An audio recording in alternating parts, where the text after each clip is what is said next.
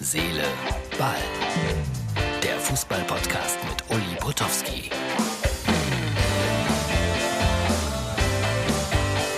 Hallo, liebe Herz, Seele, Ball-Freunde. Das ist die Ausgabe für den Freitag.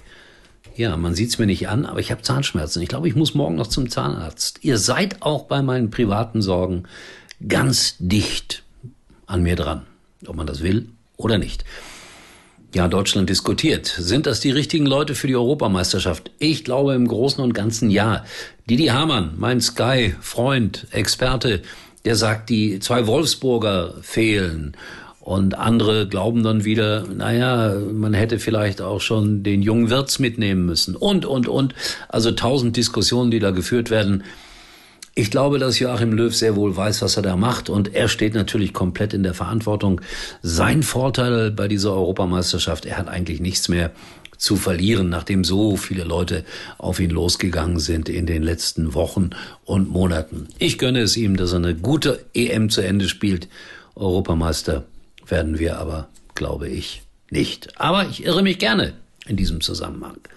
Ich habe ein Foto mitgebracht aus Luxemburg. Äh, Fußball vor Zuschauern kennt man ja gar nicht mehr. 400 waren zugelassen beim Luxemburger Erstligisten Wilz 71. Ich habe ja lange Jahre in Luxemburg gelebt und ich habe das geliebt, in die erste Luxemburger Liga zu gehen, weil da ja äh, nicht so wahnsinnig viel los ist, aber das macht es äh, durchaus charmant. Und ich erinnere mich an ein Spiel von Avenir Becken, das war mal lange Zeit so der Rekordmeister oder Abonnementmeister in Luxemburg. Und da haben wir mal ein Vorspiel gemacht mit der Betriebsmannschaft von RTL gegen eine Auswahl von Bankern. Haben das natürlich im Fernsehen beworben. Es war ein Jux-Spiel. 6000 Leute kamen. War, war, war wirklich voll. 6000 ist ausverkauft. Mehr ging nicht.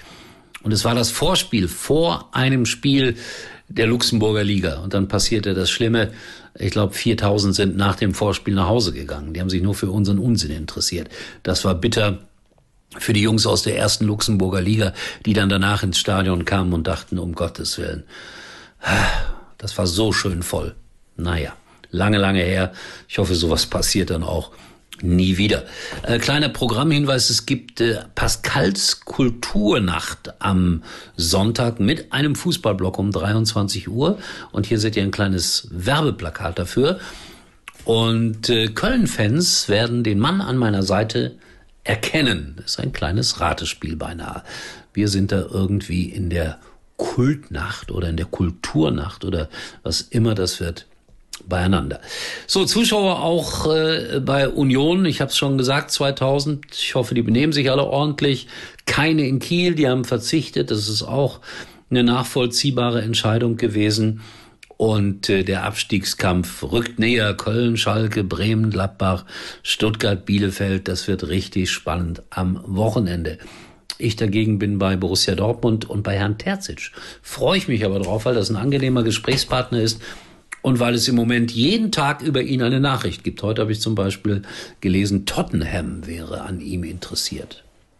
Frankfurt soll er im Gespräch gewesen sein, hat er aber abgesagt. Leverkusen wissen wir, hat einen Schweizer Trainer. Naja, mal schauen, was dabei rauskommt. Jetzt zum guten Schluss heute möchte ich ein kleines Büchlein in die Kamera halten. Ich finde das ausgesprochen niedlich, was hier Ingo Matteuer gemacht hat aus äh, der Lutherstadt Wittenberg. Er hat nämlich seine ganz persönlichen Fußballerinnerungen in ein kleines Buch zusammengepackt, das man nicht kaufen kann. Das bekommen nur Freunde vom Ingo. Ich darf mich zu diesem illustren Kreis zählen. Und ich finde das echt sensationell, was er hier alles zusammengetragen hat. Zum Beispiel viele, viele alte Eintrittskarten aus, äh, ja, man muss es so sagen, der ehemaligen DDR. Und der Ingo hat eine Menge erlebt im Fußball und äh, deswegen ist dieses Buch, das auch so viele Fotos beinhaltet, wirklich ein schönes Zeitdokument.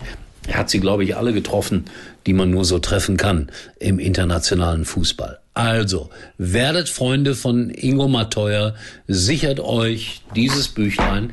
Ich weiß gar nicht, ob er noch welche hat. Es ist wirklich lesens und vor allen Dingen auch sehenswert. Es gab zum Beispiel auch immer eine grün-weiße Nacht in Piesteritz. Da waren viele lustige Menschen. Und ich habe das, glaube ich, zehnmal moderieren dürfen.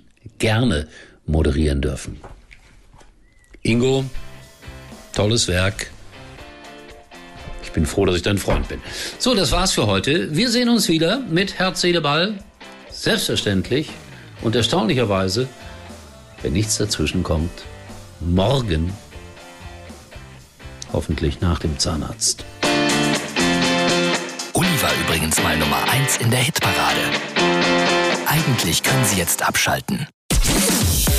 Bleiben Sie noch länger mit Ihren Liebsten verbunden bei maximaler Freiheit mit den Prepaid-Tarifen der Telekom. Schon ab 9,95 Euro. Erleben Sie im besten Telekom-Netz jetzt zusätzlich 3x10 GB Datenvolumen für je vier Wochen. Nur bis zum 30. Mai bei der Telekom.